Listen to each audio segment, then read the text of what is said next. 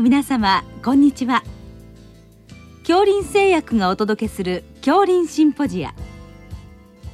毎週この時間は医学のコントラバシーとして一つの疾患に対し専門の先生方からいろいろな視点でご意見をお伺いしております。シリーズ。職域精神保健の課題の16回目。遷延性うつ病と題して、京林大学精神神経科教授、渡辺光一郎さんにお話いただきます。聞き手は、慶應義塾大学名誉教授、斉藤育夫さんです。えー、今日は長引くうつ病、遷延性うつ病ということで、お話しいただきます。よろしくお願いいたします。よろしくお願いします。はい。まずあの先生あの専門家としてうつ病についてまあどういっったことをまずお考えになりますか？はい。あのご存知の方多いと思うんですけどあの WHO 世界保健機構によりますと2030年にはすべての疾患の中で、えー、ダリースと言いますけど障害調整余命年数が最も高くなるということが予想されています。あのなのでこのうつ病の対策をきちっと取ることというのは、まあ、世界全体に対する打撃をまあ抑えるというふうに理解できるかと思います、はい、でさらに自殺予防の観点からもやっぱりうつ病に対してきちっと対応がすることも求められると思っています。はい、でそのきちんとうつを治すということなんですけれども、まあ、そうすると自殺が減るですとか再発しにくいだとか、あとはまあ就労状況も良好となることが示されていますので、はい、まあ、繰り返しになりますがうつをいかにしてきちっと治すかそれが求められてるんだと思っております。はい。あのまあ、産業医私もやってますけど、まあ、働けない人とか、はい、まあ、それからあのもっと極端になるとあの新聞の中に時々出てきますけど自殺する人ことがあって、はいはいまあ、かなり大きい問題ってことですね。はい、えー、まずあの会社員の社員さんで、まあ、この元気がない人がいてメンタルクリニックの先生に見てもらっていて、はい、あのまあ、治療が進んでいくんだと思いますけど、はい、通常そのあでしょうか？どのぐらいの期間で良くなると考えればいいんですか？はいもちろんあの個人差はあると思うんですけれども、うん、あのアメリカでのその4000例を超えるうつ病の患者さんをその寛解ですね症状がなくなることを目安にあらゆる治療を施した研究ではあの SSRI を投与したところ大体3分の1強の人がまず寛解したと言われています。うん、で寛解しなかった、あるいはその薬が合わなかったとしてまああのいろんな薬のパターンそれから認知行動療法などを組み合わせて1年以上かけていくと大体3分の2ぐらいの方がきれいに良くなるということが言われているんですね、うん、逆に言うと残り3分の1の方はなかなか良くならなくて今日のテーマであります、まあ、うつが遷延するという状況を招くと言われています、はい、うん。まあ相当な頻度ということですよね。そうですね、まあ、ただ、寛解というのはほとんども症状がないということですから、うん、部分寛解、まあ、い。わゆるマシにはなったけどまだまだすっきりしないっていうのは残り3分の1に入りますので、うん、3分の2はきれいに良くなるというふうに思っていただいてよろしいかと思いますですね。はいえー、さてその長引く場合そのどんなことでそうなることが多いんでしょうか？あるいはどうやって診断していくんでしょうか？あのアメリカの米国精神学会のうつ病治療ガイドラインではですねまさにあのいろいろといろんな工夫をしても抗うつ薬がまあ基本あのまあ効かなかった場合どういうふうに考えるかということが記載されています。でその一番にまず診断を再検討すること。2番には副作用を評価すること。3番はうつ病以外の疾患が併存しているのではないか。続いて仕事や収入家族関係など心理社会的な因子の評価をする。そして医師との治療同盟やアドヒアランス服薬の状況について評価する。そしてまあお薬の動態ですね。相互作用とかもあったりしますので、まあ、そういうのを考えて容量設定を再検討することなどを挙げています。うん。で別の研究ではですねじゃあその診断に注目してみるとでその中で一番最初に疑うべきは双極性障害、うん、双極性障害はうつ症状とそれから軽装や総症状がありますのでそういった軽装や総症状を見てないんじゃないか。あとは精神病性うつ病っていうんですけれどもあの妄想を伴う、まあ、非常にこう訂正不能なうつの考えを持っているようなケースっていうのは抗うつ薬だけでは良くならなかったりしますので、うん、まあ、そういった場合があるんじゃないか、うん、あるいはうつ病であっても例えば不安症だとかパーソナリティ障害を伴っている人がいたりあとは脳卒中とか認知症こういったものがうつ症状を提出することもありますからそういったことを見落としてるんじゃないかということは考えられます。はい例えば私たちがあの平成25年に行った双極性障害の方のウェブアンケート調査ではですね初めて医療機関を受診してから最終的に双極性障害と診断されるまで平均4年かかっていたということを経験しております。うん、じゃあそういうふうに早くあのちゃんと診断がつかないとですね結果的に当社の方は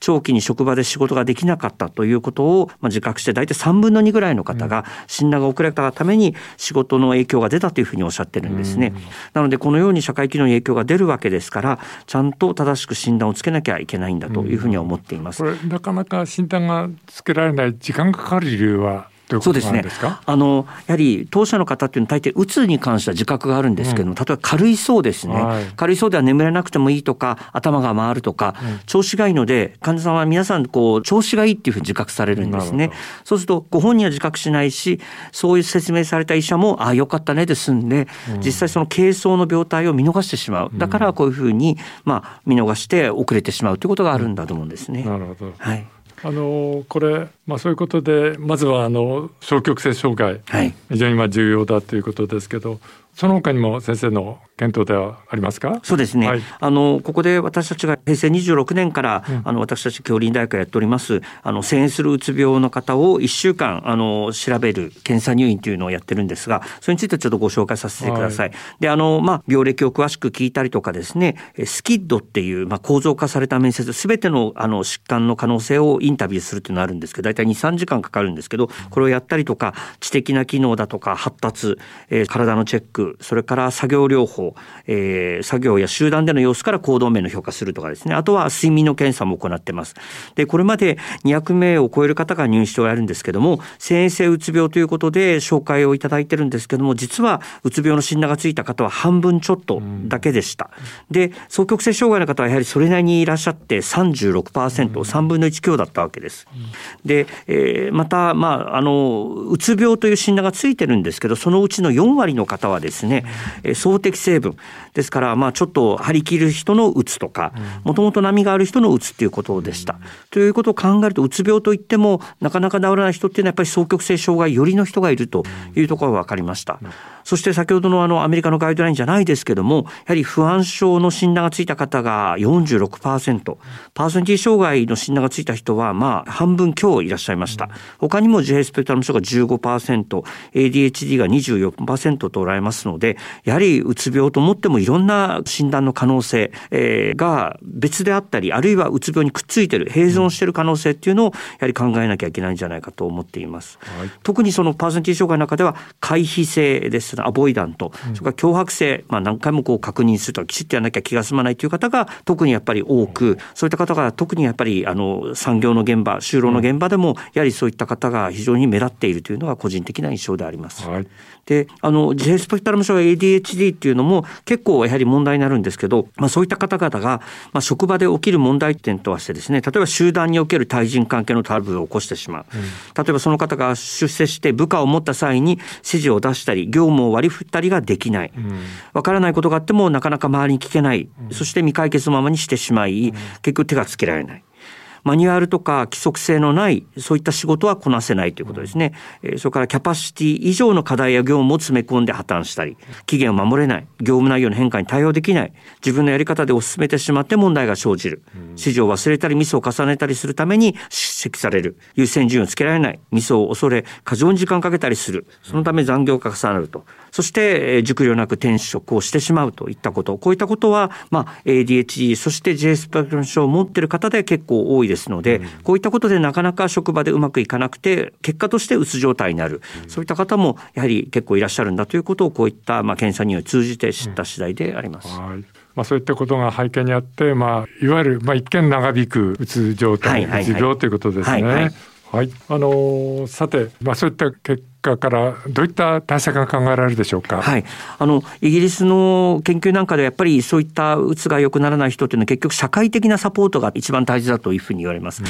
まあ職場とかそれから家族そういった理解ですねそういったことがまず大事だと思いますし慶應義塾大学の研究ではお薬が効かなかった人に対して認知行動療法を施行したところ有効であったという研究も出ておりますのでやはりお薬だけじゃなくて、まあ、その人の持っている先ほど来出てる診断もそうですし発達特性そういったものを当社に何よりも伝えて先ほどのような解決策を助言するこれが必要なんじゃないかと思っております。はいあの実際まあその入院した患者さんのどうでしょうか？あのどういった反応がありますか？はい。あの大体レポート用紙8、9枚ぐらいにまとめて、うん、あなたはこういう診断型こういう特徴があるこういう苦手なところがあるっていうふうに言うんですけどあの意外と例えばパーソナリティ障害って言われると嫌かなと思ってたんですが患者さんたち割と今までこうなんかこう先が読めないなんで私はこうなんだ苦しいんだと思ってたのがそれがこうなんとなくすっきりしたと言われて、うん、なるほどと腑に落ちたと。だからこれからやっていこうということで皆さん割とときちっと説明するとそれだけでもほっとしていただけるみたいなんですね。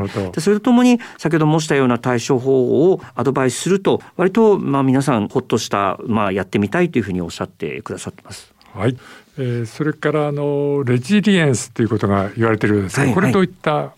そうですね。あの回復力とかあそれからまあしなやかさというふうに言われるんですけどまさにこのコロナの時代、えー、そういった時代においてこのレジリエンスを持っているとただコロナに打ち勝てるみたいな感覚があるんですけど先ほどのこの検査入院された方々にレジリエンスのこう点数をつけてみると一般の人のですね大体3分の2ぐらいのまあ点数だったんですね。だからやっぱり長引いてる遷移してるうつで結果的にこのレジリエンス回復力というのがちょっとこう低下して弱気になっている。何か辛いことがあったらも打ちひしがれてしまって立ち直れないという人たちがやっぱり多くなってますので、えー、繰り返しになりますがこういった人たちにやっぱり手を差し伸べる必要がやっぱりあるんじゃないかと私たちは思っております。はい、あの産業をしてますとそういう長い人たちがいてあのまあセカンドオピニオンをやってみたらどうって、まあ、言いたくなることがあるんですけど、はいはいはい、どういったタイミングでそれを言えばいいそうですね。あのやっぱり病状が長引いてるあるいはもし繰り返してる人がいたらぜひそういうふうなセカンドオピニオンそれを進めていただくのがやはりよろしいんじゃないかと思っております。はい。ということで、まあ、専門の先生とまあ相談して、まあ、対処していくということですね。すね。はい、はい、どうもありがとうございました。シリーズ職域精神保健の課題の16回目。遷延性うつ病と題して。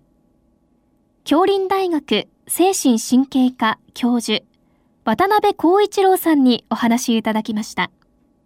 聞き手は慶應義塾大学名誉教授斉藤育夫さんでした。